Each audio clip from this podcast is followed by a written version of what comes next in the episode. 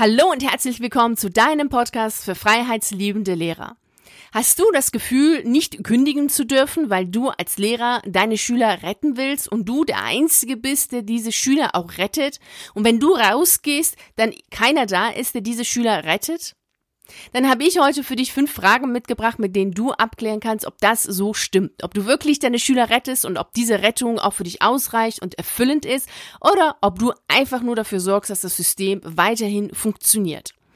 Den Gedanken an sich kenne ich aus meiner eigenen Zeit, als ich kündigen wollte, kurz bevor ich den Antrag auf Entlassung aus dem Beamtenverhältnis abgegeben habe, habe ich mich ganz oft mit dieser Frage beschäftigt und war mir auch selbst nicht so ganz im Klaren, ob ich kündigen darf weil ich doch meine Schüler retten will und die Einzige bin, die diese Schüler rettet und deswegen ja auch bleiben muss.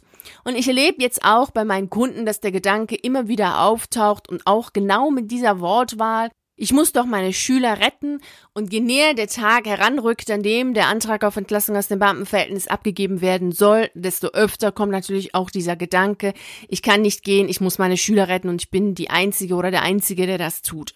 Generell ist natürlich der Gedanke total schön und es spricht natürlich für dich, wenn du so denkst.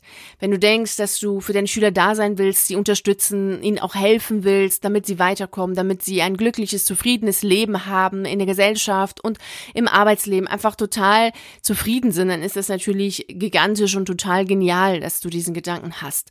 Und die Frage ist jetzt nur, ist das dann auch alles tatsächlich so? Ist das denn alles wahr, was du da dir jetzt gerade so überlegst? Oder ist das vielleicht doch nur, nur der Schein und nicht das Sein? Und deswegen jetzt diese fünf Fragen. Sie haben mir damals auch geholfen, für mich eine Antwort zu finden, ob ich wirklich rette oder einfach nicht rette, sondern einfach das System aufrechterhalte.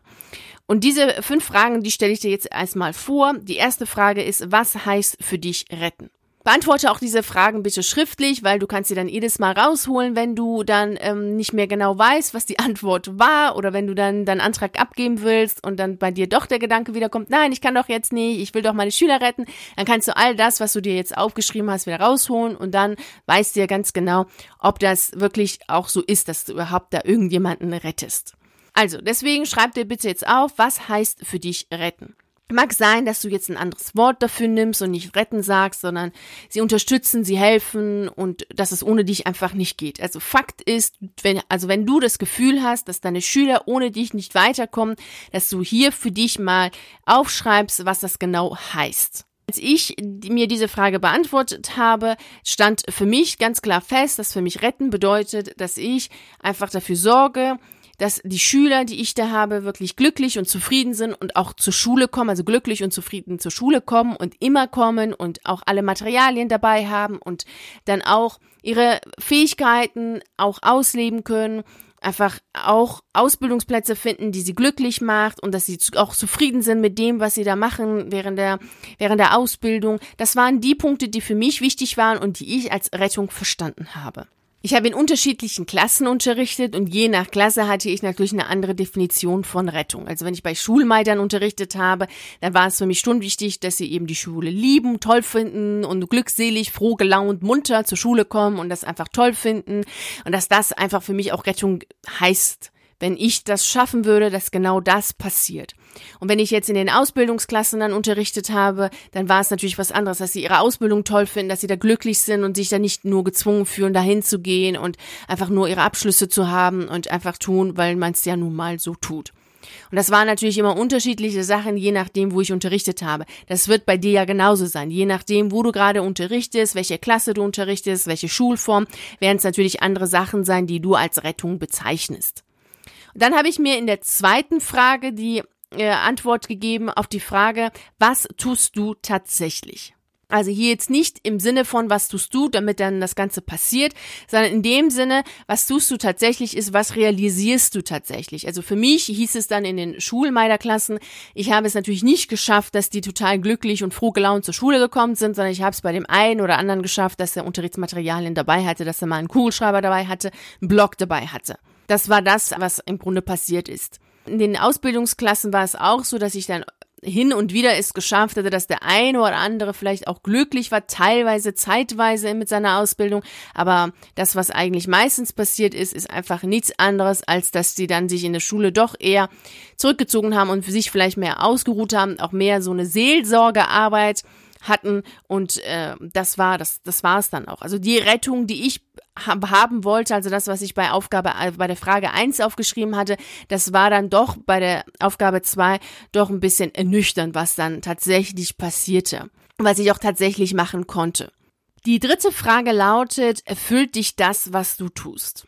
Ich habe diese Frage sehr oft mit Nein beantwortet. Klar, es gab auch bestimmte Sachen, die mich erfüllt haben, die mich glücklich und zufrieden gestimmt haben, wo ich gesagt habe, das war eine tolle Sache, das habe ich echt super gemacht, mit dem Schüler natürlich zusammen, das haben wir super gemacht und ich war total froh und glücklich über das Ergebnis, was dann da kam. Aber meistens war das dann doch schon so, dass ich dann nicht erfüllt war, weil es dann immer so aus meiner Sicht eher Kleinigkeiten waren, die einfach auch nicht irgendetwas in Bewegung gebracht haben. Also wenn ich einen, einen Schüler hatte, der einfach mal einen Kugelschreiber Aufgabe mitgebracht hat oder einen Blog mitgebracht hat. Also da war ich einfach nicht erfüllt. Es war jetzt nicht, wo ich gesagt habe, wow, den habe ich jetzt gerettet. Oder auch wenn ich in den Ausbildungsberufen jetzt Schüler hatte, zum Beispiel jetzt bei der Bäckerei Fachverkäuferin, einfach eine junge Frau hatte, die es geschafft hätte, drei Jahre lang diese Ausbildung durchzuhalten, durchzuziehen, obwohl sie die Ausbildung total furchtbar und schlimm fand, aber einfach nicht mehr wusste, was sie sonst tun sollte und das jetzt durchgezogen hat und aber danach absolut gar keine Lust hatte, da zu arbeiten, sich immer nur gefragt hat, ja, wie schafft sie denn jetzt die Probezeit nach der Arbeit und wie kriegt sie es denn hin, wenig zu arbeiten und doch irgendwie Geld zu kriegen. Also da war ich jetzt auch nicht besonders erfüllt davon, dass ich auch mit dazu gewirkt habe, dadurch ja, dass ich in den Klassen unterrichtet habe, dass äh, diese jungen Frauen da die Ausbildung beendet haben, wobei sie eigentlich dazu überhaupt keine Lust hatten und nur daran gedacht haben, wie sie da wieder rauskommen. Vielleicht auch eben mit einem Kind, dann könnten sie ja schwanger werden, dann haben sie ja erstmal eine Aufgabe, dann können sie ja wieder raus aus diesem Berufsalltag. Das fand ich einfach nicht schön und einfach nicht erfüllend genug und das war für mich auch keine Rettung natürlich. Also da ist bei der dritten Frage solltest du dir wirklich auch ehrlich diese Antwort geben, bist du denn erfüllt von dem, was du tust oder nicht? Und wenn du es nicht bist, dann ist im Grunde auch schon klar, dass das, was du bei eins aufgeschrieben hast oder das, was du generell gedacht hast, bevor du dich intensivst mit diesen Fragen befasst hat, hast, dann ist es dann doch schon eher so ein Gefühl, aber nicht die wirkliche Wahrheit. Also in Wahrheit rettest du da wahrscheinlich rein gar nichts, sondern sorgst einfach nur dafür, dass das System aufrechterhalten bleibt. Die vierte Frage, die du dir jetzt stellen darfst und natürlich auch beantworten darfst, lautet, wie viel Freiraum brauchst du, um das, was du unter Rettung verstehst, zu realisieren? Für mich war die Antwort ganz klar extrem viel, sehr viel. Es war ganz klar, dass ich weitaus mehr an Freiheiten und Freiräume ja gebraucht habe, um das, was ich machen wollte, auch zu machen. Nämlich meine Art der Rettung, wie ich bei eins gesagt habe, war in vielen Klassen, insbesondere natürlich jetzt bei den Schulmeidern, dass sie einfach wirklich gerne zur Schule kommen, dass sie es toll finden, zur Schule kommen, zu kommen und dass sie es einfach total genial finden, da zu sein, mitmachen und dann dementsprechend natürlich auch die Möglichkeit haben, danach auch einen Ausbildungsplatz zu finden, um einfach Teil dieser Gesellschaft zu werden und nicht nur am Rand zu stehen. Und das war so, wie es einfach war an den Schulen, an denen ich gearbeitet habe und wie es es ja in den meisten staatlichen Schulen ist, einfach nicht gegeben. Ist ganz klar geregelt, was da zu passieren hat und wie es auch zu passieren hat. Also da ist sehr wenig Freiheit, Freiraum möglich. Letzten Endes bist du ja auch als Lehrer Teil des Systems, du bist Staatsdiener, hast einen ganz klaren Auftrag, was du da zu tun hast und es ist ja auch ganz klar, was am Ende dabei rauskommen soll.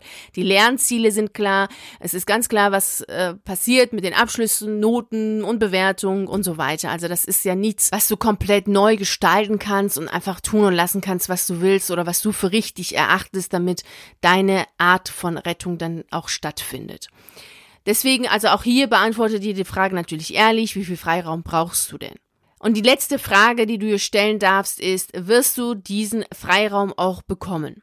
Bei mir war es ganz klar, dass ich diese Frage mit Nein beantwortet habe, weil ich ja auch schon vorher sehr viel getan hatte, ganz viele Gespräche geführt habe und immer wieder schon versucht habe, also für meinen Bereich ganz viel herauszuholen an Freiräume und auch ein bisschen, dass es anders läuft als in den anderen Klassen.